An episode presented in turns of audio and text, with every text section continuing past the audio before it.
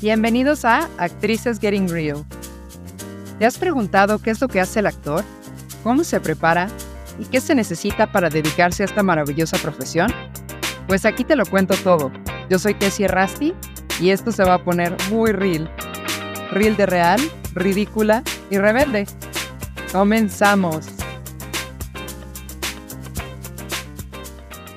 ¿Qué tal? Bienvenidos a Actrices Getting Real. Vamos a hablar de mamá, un poco de las generalidades de qué es energéticamente mamá, en qué me condicionan los programas que yo tenga con mamá. Hay diferentes tipos de mamá, como diferentes tipos de personas en el planeta, mamás que se van, mamás que se quedan, mamás sobreprotectoras, mamás ausentes, mamás que trabajan todo el día, mamás de todos los tipos y colores. Así como hay de todos los tipos y colores, hay distintos programas que nos conectan mamá, pero mamá en general nos representa la forma de que yo me vinculo con los demás, la afectividad al vincularme con los demás, amor y cuidado. Eso es energéticamente lo que mamá me tiene que dar, sentirme amado y sentirme cuidado. Si mamá en lo largo de toda mi infancia y adolescencia no estuvo a la altura o fue una madre sobreexigente, una madre muy demandante, una madre que se apoderaba de los hijos como pertenencia,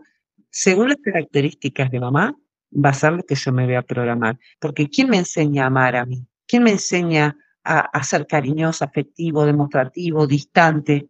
El vínculo con mi madre. Lo que yo haya vivido con mi madre es lo que me va a enseñar a cómo yo me relaciono afectivamente con el entorno. Mamá nos representa lo que es la abundancia, si yo tengo conflictos con mamá, voy a tener conflictos con el dinero. Es patente. Y no tiene que ver conflictos conscientes, conflictos inconscientes. Porque hay gente que me dice, yo me llevo fantástico con mi mamá.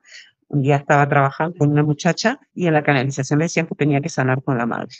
Y me dice, no, yo con mi madre somos carne y uña. A donde vamos, vamos juntas. Nos llevamos fantástico. Yo con mamá me llevo bárbaro. Cuando ellos arriba dicen, es porque hay algo ahí que hay que resolver. Seguimos avanzando en la canalización y resulta que habían abusado sexualmente de ella. Cuando le fue a contar a la madre, la madre no le creyó. no tenías nada con tu madre, ¿no? un detalle, un pequeño detalle. Cuando la madre recibe la información, no le cree. Y ese era el conflicto. Por más que hoy se llevaran bien como adultas, esa herida quedó ahí grabada. Y de eso le estaban hablando. Cuando lo encontró, lo entendió clarísimo, lo empezó a trabajar y la verdad que cambió muchísimo.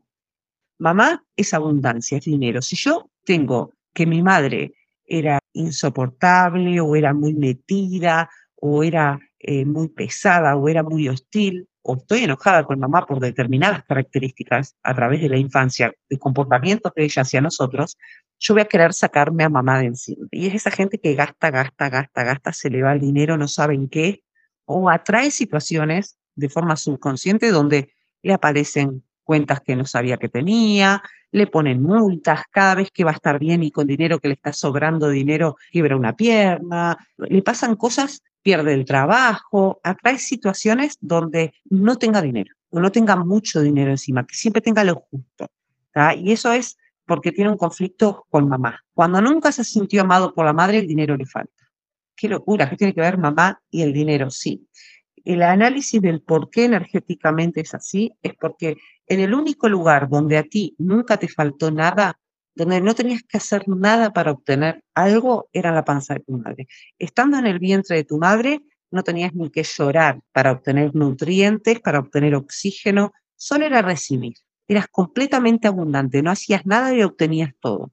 ¿Se entiende? Al nacer ya, aunque sea para comer o para hacer, porque te habías hecho caca, tenías que llorar para los que estén escuchando, que no saben por qué tienen problemas con el dinero y por más que trabajen y trabajen y trabajen, siempre pasan cosas, bueno, eh, observen la relación en su infancia con su mamá, infancia y adolescencia con su mamá, qué pasó ahí, sánenlo, hablen con mamá, hablen todos los procesos de sanación. No se trata de, como decimos acá en Uruguay, que el domingo tengas que ir a comer un asado con tu madre, incluso puede estar muerta ya ella.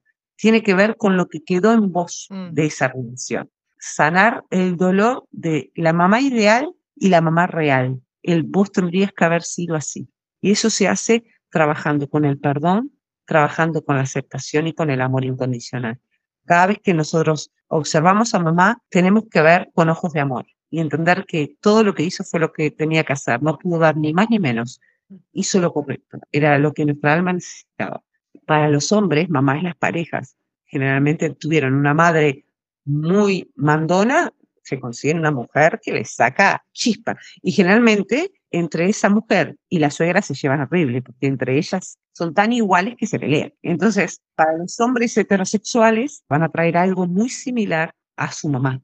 Si yo no lo sano con mamá, lo voy a tener que sanar con mi pareja que me va a espejar a mi madre. Incluso me dijiste una vez que si ya tuviste esa pareja que es la mandona y ya terminaste esa relación, si la próxima relación es diferente y es tranquila y es bonita, entonces ahora tú vas a replicar cómo era tu madre, pero con tu pareja que no está teniendo ese reflejo, ¿no? Me habías dicho eso y se me cayeron los pantalones. Exacto. Con el padre que peor me llevo, ¿sabes que más me parezco? Literal. Y empecé, no, yo no, no tengo nada que ver. Mírate, mírate, analízate desde afuera, despersonalizate y vas a ver que tenés un montón de características de esa persona. Cuando yo empiezo a sanar y me empiezo a ver a mí también en ellos, se vuelve la magia, porque en realidad cuando yo sano con mamá, mejoro el vínculo con los demás. Pero a ver, ¿cómo sanamos a mamá? ¿Qué podemos hacer?